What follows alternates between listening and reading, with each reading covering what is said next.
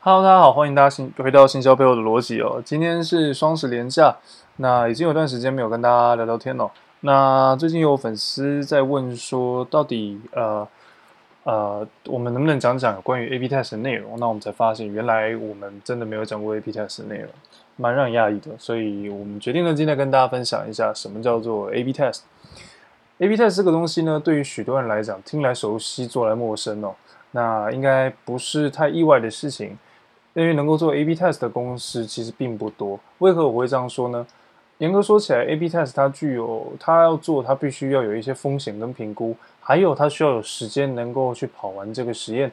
那对于某些公司来讲，对于你所在的环境来说，对于某些人日常所接触的事物来说，时间是并不能等待的。所以也因为如此，你接触到 A/B test 的机会自然就比较少。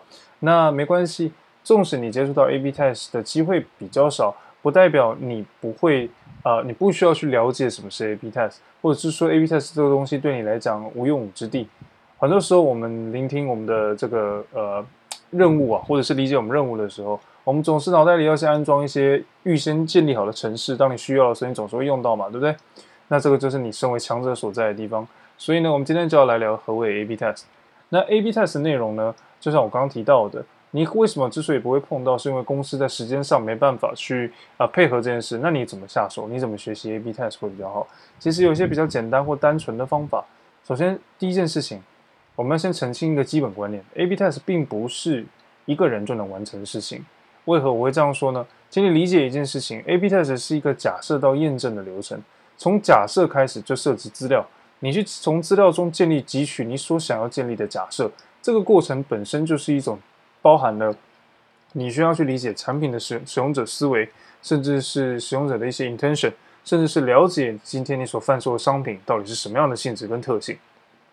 那如果你今天是从从这个 A/B test 产品上去思考这件事情的时候，你自然会需要理解我刚刚所说的。如果你是行销广告素材上的时候，其实也是类似的。因为为什么呢？你去看 Google 的这个广告素材的 A/B test，其实你不难发现，它真正在找的事情。会跟你的广告的这个广告活动关键字等等有关系哦。那你就理解一件事情是，关键字是你理解使用者意图的一个重要的基本来源。所以某个层面上来讲，如果你不了解使用者搜寻字词的背后的目的，或者去加以去揣测，你所做出来的假设自然而然就是一个比较没有意义的东西。那问题就在这，那你为何要花一个时间去假设一个没有意义的东西呢？所以从 A/B test 开始，它本身就是一个充满着讨论，有一个 team 一起去思考的一个问题哦。你可以很容易的去把你的想法带给你的团队跟伙伴，让他们给予更多的 feedback，去建立起一个良好的 A/B test。那重点来了，重点来了，那到底 A/B test 的流程是什么呢？我们今天就来跟大家聊这个基本的流程，让大家对 A/B test 有基本的认识。首先，第一件事情最重要的一定是理解问题，定义你的目标。理解问题跟定义目标这件事情本身就是一件极度复杂又不易去被完成的事情。我们来理解一下什么叫理解问题。首先呢，问题往往不是我们看到的这么单纯。举个例子来说，点击率掉下降了，点击率升高了。对你的概念里来讲，如果你今天是一个投广告的，在你的世界里，你所关注的是广告文案呈现上的东西，你会说，也许是这个广告文案造成的。如果今天你是网站上的这个广告业务销售业务人员，比如说你是销售你们公司在广告页面上的版位，你是媒体公司好了，你可能会说是素材造成的影响。甚至是你可能会说，呃，有可能是当天流量比较高的影响。但其实这个背后还有很多很多种的可能性。举个例子来说，有没有可能是因为最近外面发生了什么事情，所以你刚好在卖球鞋，结果让大家疯狂的会去想要去逛球鞋呢？有可能，比如说运动的一些年度跟盛会。所以某些程度上来讲，我们都会需要去考量环境、时间因子带给我们的这些重要的。呃，影响还有 impact，而这些东西呢，其实有非常非常非常多的一些资讯是可以让你作为参考的。那这些资讯跟内容呢，到底要怎么样去收敛？这个是一个我们下一次会讲的议题。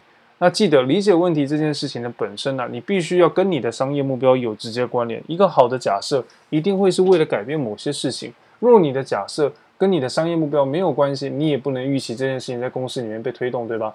你总不会去做一件就是一定会失败的事情，还跟公司说我要做这个实验，这个实验很有价值，它的价值在哪？我个人来讲，那这样一定会被打爆嘛，对不对？所以这绝对不合理。那所以问题就在这里了，你的假设、你的实验一定要跟你的商业目标有关。那既然要跟你的商业目标有关，那你就要回头去看我们前面的集数有聊到有关于所谓的 data analysis 的 project 是怎么样进行的。永远记得一件事：商业目标是一件非常非常重要的事的事情。所有的所有你在公司里面所执行的任务都应该与商业目标有关。如果你还是不能理解所谓的商业目标跟指标的分别，我们这边再简单跟大家说明一下。你可以把商业目标视为就是公司服务你产品的这个呃，你们产品的服务宗旨，或者是公司近期或短期之内想要达成的某一个任，哪一某一个目标。这个目标可以是具，可以是数字，可以是具体，又或亦或是一些比较。呃，直化的说法，但它一定会伴随着一个指标。有时候你的目标很难以被衡量，它却有一个替代的指标可以去佐证它这件事情。那这边呢，我们不太聊太多的指标细节，因为我们接下来会来讲啊、关于定定认识这个问题啊之后的下一步。好，那接着我们就要去呃定义你的目标。定义完之后，你想必就像我刚刚讲的，你会聊到很多有关乎指标的事情。我们这里只简单讲三个就好了。第一个叫做你的指标大概有几个东西哦，哪几个东西呢？你会有一个这个目标的指标，那接着呢，你会有个护栏指标，那接着你还有一个可以算是叫做呃替代性的指标。这些指标的内容的用途啊，只是为了确保你在你在呃工作上、实务上你不会走偏，不会走反，亦或是呃它能够确保你顺着前顺着前行哦。这个是为什么我们需要指标的原因。你在 A/B test 的流程中，你是是一定会需要这个东西的。那接着你可能会问到说，那到底还有什么 A/B test 的东西是很重要的？这些指标呢？难道就只有这么少吗？Actually 不止不止哦。呃，我们再重申回去思考一次刚刚的内容。所谓的目标指标跟你的目标一定有关，它可以是替代指标，可以是那个北极星指标。我们严格说起来，意义说起来是这样。那呃，目标指标通常是一个比较大的指标，你要记得这件事情。驱动指标呢，则是这个指标上升的时候，其他东西会跟着往上走，跟着往上走。那刚刚的代理指标有时候就会直接成为目标，但其实某种程度上来讲，它也可以被放在驱动指标。你也可以把它当做路标，就像是你要走到山上，你一定要从山脚下的登山口出发。当然你，你如果有直升机，你可以直接跳上去，那这这个是你自己考虑的事情。那最后呢，再来是护栏指标。护栏指标是保护我们不会违背这个假设。好，问题来了，违背这个假设，什么样的情况下会违背这个假设呢？违背这个假设的原因有非常非常多的可能性，哪怕是你在抽样的时候就发生的问题。所以等一下呢，我们会再聊到抽样的一些小细节。接着我们来看聊下一个动作。我们理解了问题，定义了目标。我们接着讲第二步：查看数据，定立假设。查看数据跟定立假设这两件事情是一个非常非常需要练习的过程。这个练习的过程的原因是什么？你必须确保你的假设是站在一个公平公正的环境之下去思考的。那你的假设可不能是凭空捏造。如果你今天随便看着数据，或者是说看到了一个指标下降，你就直接去说哦，我觉得假设的可能原因是这样，然后说做 A P test，那我会跟你说，你不如不要做。为什么呢？你有问题有可能是假议题，我们很多时候都会聊说，这根本是假议题，这根本是转移话题，这根本是什么什么什么。你要去想一下，你的问题到底是否真的存在？这是真的存在的议题，你才有需要去讨论它。如果不存在，我们真的不需要去讨论它。所以你要先去定义，这是不是一个可以被研究的问题？你先把这个问题给查出来。了解它到底是不是真的是个问题？也许你查出来之后发现，诶，真的有一大部分的人会受到这个东西的 impact 或影响。所以我们因此要来做的事情是研究这一群人，他们做有没有这个价值让我们去跑这个 A/B test，还是我可以直接把这个功能砍掉，又或是我可以把这个素材直接换掉，或者这场活动我直接放弃，或者是这个广告或是这个 keyword 相关的族群我全部放弃，你都可以去讨论到这些事情。我们做 A/B test 的任务，有时候不只是佐证一件事情，有时候是要去思考的是哪一些事情最做做起来最有那个价值，所以。大家不要太激动，或是不要太急着，就是说，好像公司不愿意做 A/B test，somehow 有时候也要去思考，是不是跟你自己提的假设有关。好，那接着我们就可以进到，当你聊完这个呃 hypothesis 的假设之后呢，我们就可以准备进到我们的下一步。我们的下一步，我们的下一步就会聊到关于数据朋友筛选假设这件事情。这两件事情是一个我们在工作上，呃，也许你最排斥的一件事。为什么会说最排斥呢？你仔细去想一下，你上一次跟你们家的 data team 沟通，或者是跟数据人聊天的时候是什么时候？他们凶不凶？他们会不会一天到晚问你说你到底要问什么？结果他跟你讲了一些东西，结果你半个字听不懂。没错，我们就是要找那一群人。为什么呢？原因很简单，这些人跟这些人跟数据每天相处在一起，他们对于数据的理解程度远超乎你对于数据的理解跟想象。也某种程度上来讲说，他们可能每天都在跟数据呢去做互动，他们知道数据是怎么被截取、被抓取的。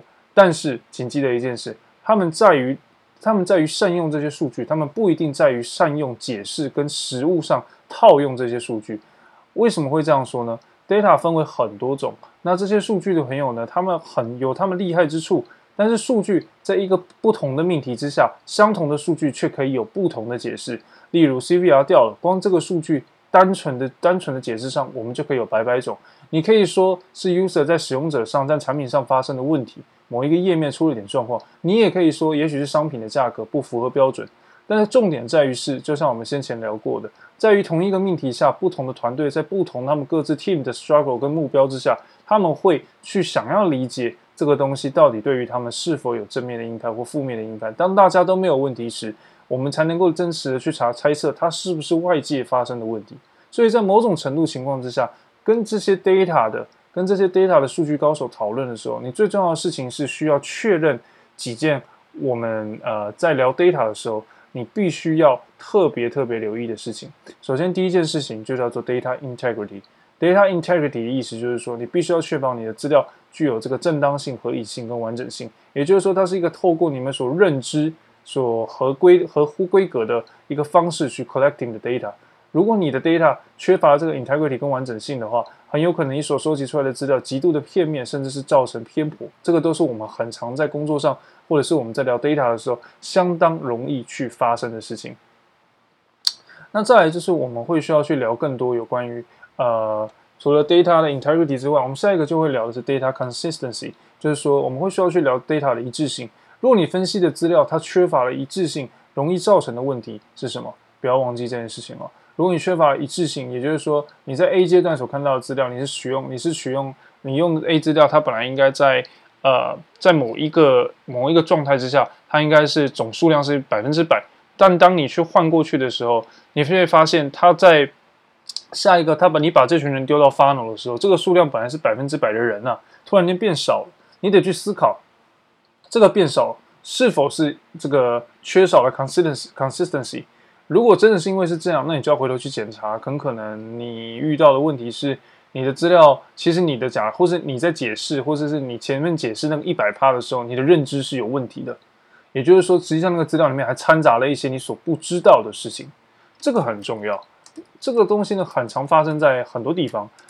那再来就是这个，呃，应该说，我我们解释一下刚刚好。Sorry，刚刚这样讲可能不太好。我们前面讲 data integrity 可能太快了，应该这样讲。我们把 data integrity 用四个面向来讲。我们讲完了 consistency，前面那个应该用英文来讲，也是 accuracy 比较好。对，Sorry，我会更正一下。那刚刚讲太快了。那再是 completeness，我们第三个是 completeness。前面讲了 accuracy 资料正确性，consistency 这个一致性，最后是 completeness。就是完整度，完整度也我们刚刚也有聊到了，对，那呃，但是因为用 integrity 去讲了，所以比较杂一点，我们再把它切开来再讲一次 complete completeness，而这个完成的程完整的程度啊，就是说你收集这个资料的面向跟广度啊，你应该要有，你不应该就是嗯、片面或者是抽取部分人的资料，很多时候我们在取资料的时候都有不公平的情况，举例来说，你拿一个会员的资料跟一个非会员的资料去比较一些呃比较一个功能的使用。Definitely，这一定是不公平的。哦，因为会员还可以分等级，一些老会员就是知道你连优惠会藏在哪里，你连你连不想给一般人的优惠，你会藏在哪里，甚至还知道你系统的漏洞，怎么比，对不对？这不公平啊！所以你要比较一个功能好跟坏的时候，你拿的你光是对象，你就必须是要 simple，就是要公平的，公平的哦。所以你要去思考这些呃很有趣关于 data 的一些问题。当然，我们讲 data integrity 的时候，这边只是让大家粗浅的理解了。最后就是可信度，你不会拿一个就是这个资这个系统资料常常有缺漏，然后你就抽样从里面抽出来拿来用。为什么会这样讲呢？，sorry，原因很简单，是因为呃，你如果这样去操作的话，你一定很快就会发现一些问题了，保证会有一些问题。举例来说，你的资料呢，呃，缺乏了可信度，它存在了不稳定性。假设它在呃这三天都有记录，这三天是连假，但连假之前资料没有记录。结果另外一笔，另外一个另外一个族群的资料，的在系统里面有都有被记录。你拿这两群来比，怎么可能会一样呢？连假期间 user 的消费行为肯定有不一样的变化嘛，对不对？那你怎么可以拿这个来比呢？这就明显充斥着不公平，所以我们要去留意这件事情，也要去思考你的资料到底是不是可信的。那最后一步呢，是我们要来聊的，这打造测试跟收敛测试。这四大步骤的最后一步，打造测试跟收敛测试是最为复杂，也是最为辛苦的。打造测试跟收敛测试的过程中，其实你需要学习的东西非常非常的多，你甚至需要用到统计学的观念。那这里我们来讲，我跟大家比喻一下，打造测试最简单的程度是什么？打造测试最简单的程度呢，就是你在 A/B test 的工具里面建立好一个假设，把你要修改的部分放上去，这叫做打造测试。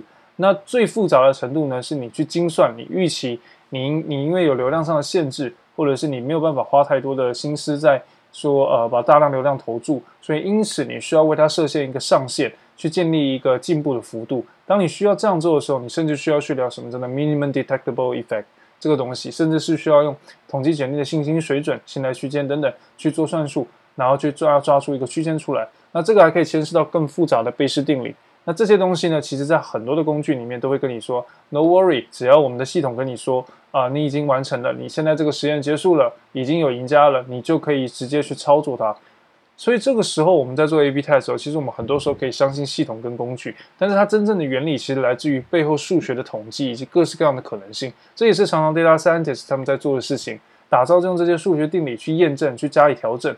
而且每一间公司呢，都会带入自己一点自己的感受、自己的味道，哦，有点怪怪的。好，但是呢，他会这样做。但是把它放进去之后，让它的数，让它的数学运算上可能有些不同。举个例子来说，大家可能听过最便宜，不，不是最便宜，免费的 Google Optimize，它就有这样的情况，大家应该不感到意外吧？那 Google Optimize 呢，它就使用了呃贝氏时空序列的一个方法去做它 A/B test 的相关的一些研究，并且让你的，并且告诉你。我在我们的实验里没有量体的问题，我们一定可以告诉你一个赢家。这个赢家你只要执行，它一定有它的帮助。虽然这句话听起来没有错，但实际上你要去换个角度去想，是呃不能因为这个工具这样说你就想你就全然接受。你也要去想一个问题是：Yes，这件事情有帮助，但我做了有多大的可能性跟帮助，可以帮助我公司在这个季度的目标达到？请不要忘记商业目标。你去实验一个 button 的颜色更换这件事情，我想应该没有太大意义，而且你老板会把你杀了。就是说，你会花很长的时间去讨论这件事情的话，他应该会觉得你到底在干嘛？他可能要跟你说，你下礼拜业绩就是要一百万，你做得到吗？总的来说呢，这大致上来讲就是一个 A/B test 的流程。我们再顺一次：第一步，理解问题，定义目标；第二步，查看数据，定义假设；第三步，寻找数据，筛选假设；第四步，打造测试，收敛测试。收敛测试的议题，未来我们会再花一集来讲。收敛测试是一个非常非常复杂的议题，就像我刚刚讲的统计检定。所以呢，大家不要忘记收敛测试这个部分。如果你喜欢收敛，想要了解这个细节，或者喜欢这方面的内容呢，请你到我们的官网上。我们官网上有这个呃一些相关的文章，呃，就在做这个介绍。它不是一个我们光是在这边用 podcast 可以跟大家说的非常完整的，但我们还是会做一集来讲收敛测试。那还有收敛测试有很多的 mega，我们在最近的电子书，我们新出了一本电子书。呃，叫 A/B test 的这个基础学习啊，叫基础流程，大家有兴趣也可以上去看，那也会了解到什么叫做 ASL 收敛测试需要做的一些项目。那最后呢，我们还是也推荐了一些书给大家看哦。如果你喜欢这个，呃，有一本书叫做《关键迭代》，在台湾可能没有，它是剑桥大学一本书，那里面都有讲统计的，它统计跟 A/B test 还有系统设计、打造实验等等，这都有提到。那如果你喜欢这方面的内容，但你却没有办法去收集到这些资讯，欢迎让我们知道。我们会这个呃帮大家整理啊，并且录制我们的 podcast 中了。好，那今天的节目呢就到这边。我们会在接下来的节目里再多讲一点有关测试的项目。如果你喜欢我们的内容呢，请记得到我们的这个呃，请记得 follow 我们这个 IGMKT Logic，还有到我们的官网上去看我们所撰写的这个轻量级内容，或者是一些简单的知识，它上面都有这些节目的这个逐字稿。那这一集的节目呢，因为是比较临时的，所以没有逐字稿，但我们后面会补上。如果想要我们赶快补上的朋友，记得可以在那个 Apple Podcast 底下啊帮我们留言了，让我们知道。那再来就是，如果你喜欢我们的内容，记得给我们这个我们的 Podcast 五星好评，然后在底下帮我们留下你对于这个呃你对于这些事情这个呃我们内容主题有什么想法，都可以让我们知道，我们会不断的精进跟改变。好，今天的内容就到这边呢，那祝大家连假愉快，我们下次见，拜拜。